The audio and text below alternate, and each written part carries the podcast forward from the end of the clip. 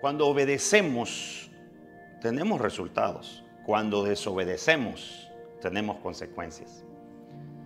Creo que si entendiéramos esta gran diferencia entre obedecer y desobedecer, nosotros marcaríamos más nuestro camino.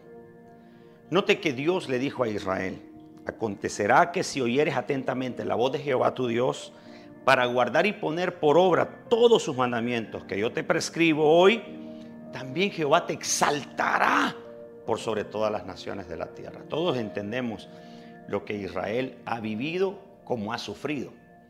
Cuando obedeció, ha sido engrandecido. Cuando ha desobedecido, ha sido castigado. Ese es el reflejo de lo que Dios quiere que entendamos con este pueblo, que es su pueblo. Usted y yo tenemos la misma advertencia, como también el mismo señalamiento. ¿Quiere ser bendecido? Obedece a Dios. Estás recibiendo consecuencias de tus actos.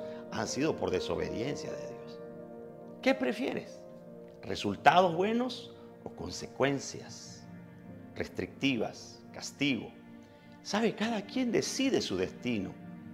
Cada quien decide por cómo le va a ir en su vida. La obediencia trae bendición. No te separes de ella. Dios te bendiga.